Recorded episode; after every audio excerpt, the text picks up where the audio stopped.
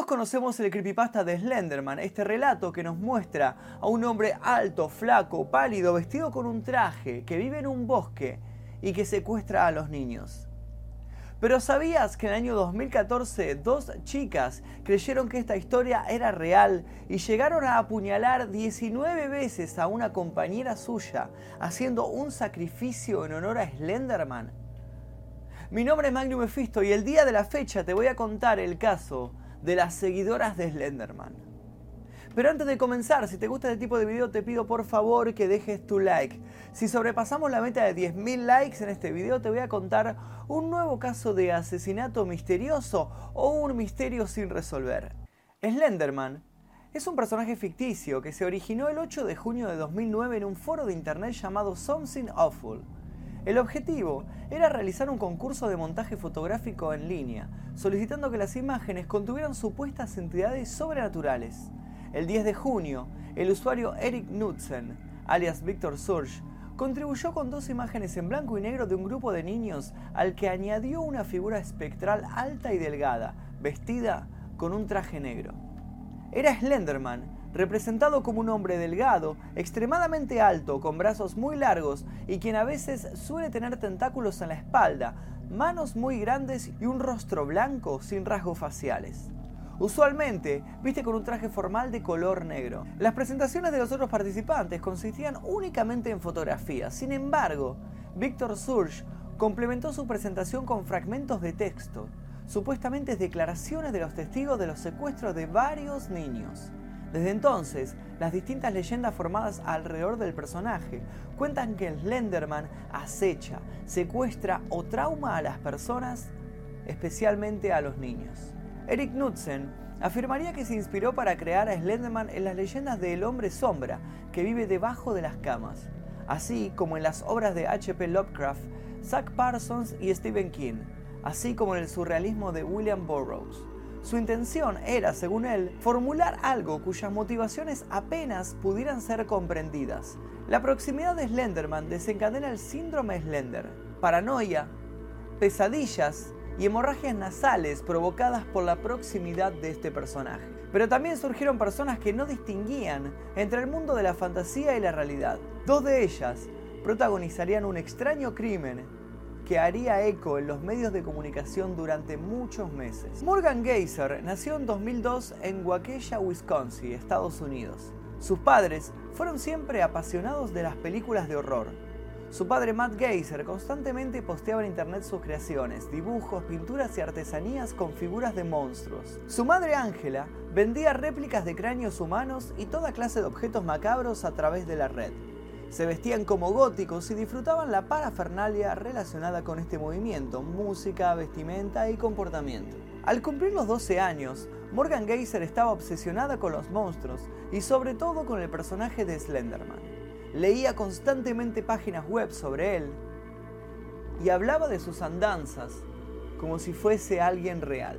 Morgan no era solo una niña a la que le gustaban las películas de terror y disfrazarse en Halloween, se trataba de una persona profundamente perturbada, que consideraba los mundos de fantasías como reales y con el tiempo desarrolló un delirio en el que aseguraba poder contactarse con personajes ficticios de varias novelas, como por ejemplo la saga de Harry Potter. Anissa Weyer nació en 2002 en Waukesha, Wisconsin, también en Estados Unidos. Su familia fue siempre disfuncional. Su hermano mayor estaba obsesionado con el heavy metal y abandonó varias veces la escuela. De rasgos masculinos y complexión ancha, Anisa pronto desarrolló un fuerte resentimiento sobre todo hacia las otras niñas que a su edad comenzaban a transformarse en jovencitas. Peyton Isabella Leutner, alias Bella, una simpática niña de su misma edad, era amiga de Morgan y Anisa.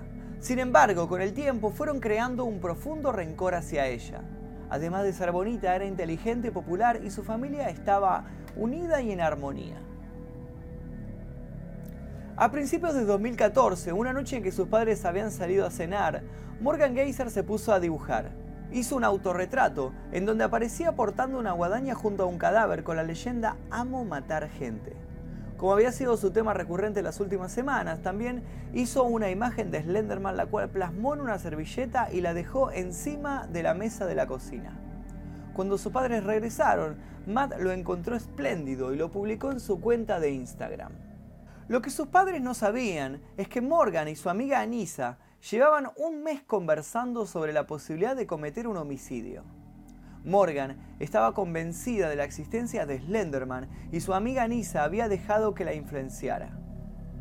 Para Morgan, Slenderman era el líder de la página web creepypasta.com y exigía sacrificios humanos para que los lectores le demostrasen su lealtad. La única forma de mostrar su valía era matar a alguien. Su víctima elegida era, por supuesto, su amiga Peyton Isabella Leutner. Anissa diría tiempo después que la propuesta de Morgan Geyser la turbó al principio, pero que luego se sintió emocionada ante la posibilidad de demostrarle al mundo que Slenderman sí existía. Para entonces, Morgan mutilaba sus muñecas y las marcaba como si estuvieran heridas o sangrantes. Las niñas estaban convencidas de que el mítico asesino vivía en una mansión en el bosque nacional Nicolette, en el norte de Wisconsin. Planeaban matar a Peyton y caminar rumbo a la mansión. Originalmente, Geyser y Weyer decidieron tratar de matar a su amiga durante una fiesta de pijamas que se celebró en casa de Morgan Geyser la noche del viernes 30 de mayo de 2014, celebrando por supuesto su cumpleaños. Después de clases, Weyer y Geyser fueron a la casa de la primera para que ella pudiera empacar una mochila con ropa, barras de granola, botellas de agua y una foto de su madre, padre y hermanos. La niña diría que no quería olvidar lo que su familia parecía después de salir de la mansión de Slenderman. Morgan y Anissa habían acordado matar a Peyton a las 2 horas del sábado 31 de mayo de 2014. El plan era ponerle cinta aislante en la boca, apuñalarla en el cuello y cubrirla con las sábanas para que pareciera que se encontraba durmiendo. Luego, se irían deprisa a la mansión de Slenderman. Pero cambiaron sus planes la noche del viernes y decidieron matarla en el cuarto de baño de un parque cercano a la mañana siguiente. Weyer lo propuso porque sabía que había un desagüe en ese baño y eso era ideal para que la sangre de la víctima se escurriera por allí. Cuando salieron para el parque a la mañana siguiente, Geyser llevaba un cuchillo escondido en su cintura, bajo su chaqueta. Al llegar al baño del parque, Morgan le entregó a Anissa el cuchillo. Geyser estaba muy nerviosa y Anissa tuvo que calmarla. Peyton llegó poco después. Anissa dijo que había que ir a dar un paseo por el bosque. Planeaban jugar a las escondidas con la víctima y luego matarla cuando estuvieran fuera de vista entre los árboles. Anissa y la víctima fueron a esconderse, pero cuando le dijo a Peyton que se pusiera boca abajo, la niña se negó a hacerlo. No veía para qué debía hacer eso. En ese momento, Anissa la empujó y se sentó sobre ella, pensando en que Morgan podría apuñalarla con facilidad. Sin embargo, la víctima comenzó a gritar que no podía respirar. Gritó tan fuerte que Anissa tuvo que bajarse. Morgan le dio el cuchillo, pero Anissa se lo regresó. Comenzó a caminar lejos de ella y luego le dijo, ahora.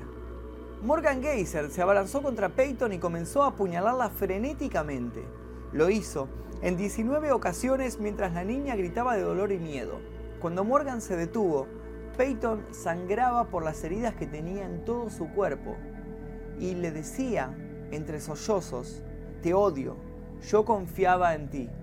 Peyton se levantó trastabillando y trató de caminar hacia la calle, pero se tambaleaba. No querían que nadie la viera, así que la jalaron del brazo y la tiraron al suelo. Allí se quedó. Estaba tan gravemente herida que no podía respirar, ver o caminar. Anisa le dijo que se quedara acostada y callada, porque eso haría que se desangrase más lentamente. También le dijo para calmarla que iban a pedir ayuda, pero por supuesto no planeaban hacerlo. Dejaron a la víctima tendida en el suelo en un charco de sangre y se marcharon al bosque para buscar a Slenderman.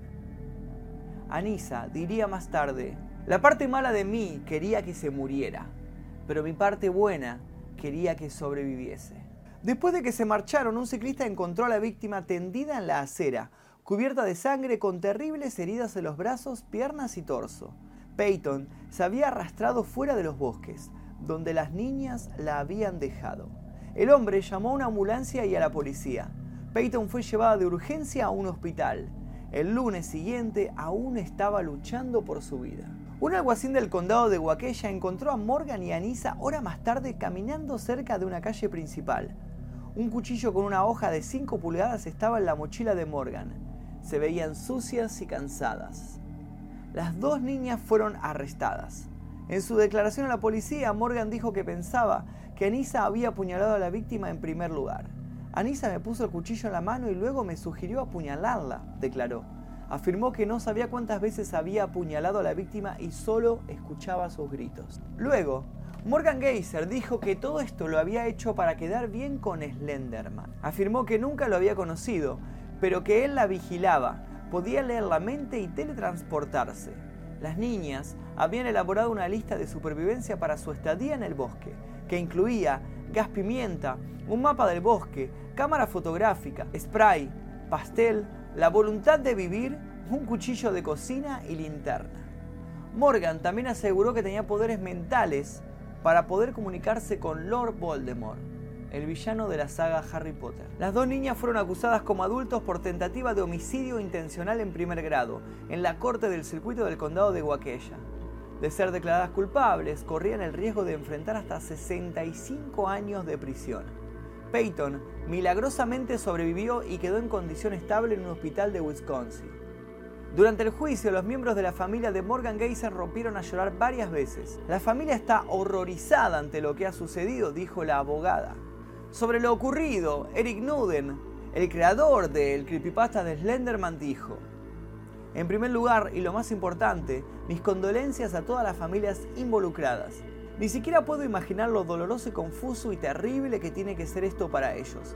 Yo no tengo hijos, pero me puedo imaginar cómo mi madre se sentiría si algo como esto me sucediera a mí y me rompe el corazón considerar siquiera que ella tuviera que pasar por esto. En este escenario concreto, voy a ser honesto, he tratado de mantener las historias sobre Slenderman muy limitadas aquí. Soy consciente de que él y Jeff the Killer se han vuelto absurdamente populares recientemente. En el caso de Slenderman, que fue creado en los foros web hace muchos años en un intento de crear un nuevo folclore, se trata de un experimento que al parecer ha tenido bastante éxito. Pero si me permiten el atrevimiento, no creo que esta tragedia sea culpa de Slenderman o de la escritura de terror en general.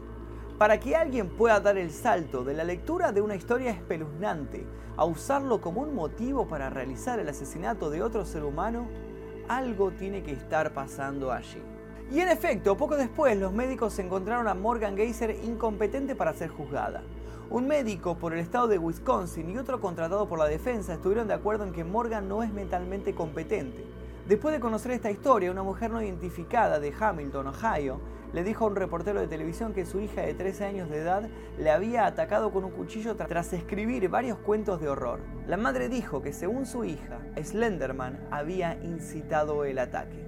Tiempo después, estas dos jóvenes fueron recluidas en un asilo mental y van a tener que estar 20 años encerrada ahí hasta que se termine todo su tratamiento. Basado en este caso salió un documental que se los recomiendo si lo quieren ver, se llama Beware the Slenderman. Y esta semana se estrenó una película también basada libremente en todo este suceso. Hasta aquí el caso de las fanáticas de Slenderman. Quiero que me digas qué te pareció este caso, quién sería la verdadera persona culpable de este intento de asesinato. Y también quiero que dejes en los comentarios alguna recomendación de un caso que te gustaría que yo contase en esta sección en mi canal. Muy pronto se vienen, se vienen nuevas exploraciones urbanas que estoy editando que les van a gustar muchísimo. Y les quiero contar que el 18 de noviembre voy a hacer un show en vivo presentando varios temas nuevos de mi cuarto disco. Y además porque quiero festejar mi cumpleaños con todos ustedes. Este show se va a realizar en Capital Federal, es apto todo público, va a ser a la tarde. Y si quieren saber más les dejo el link aquí debajo en la descripción y en los comentarios destacados. Me gustaría muchísimo, muchísimo que viniesen. Mi nombre es Magnum Mefisto y seguramente nos veremos en el próximo video.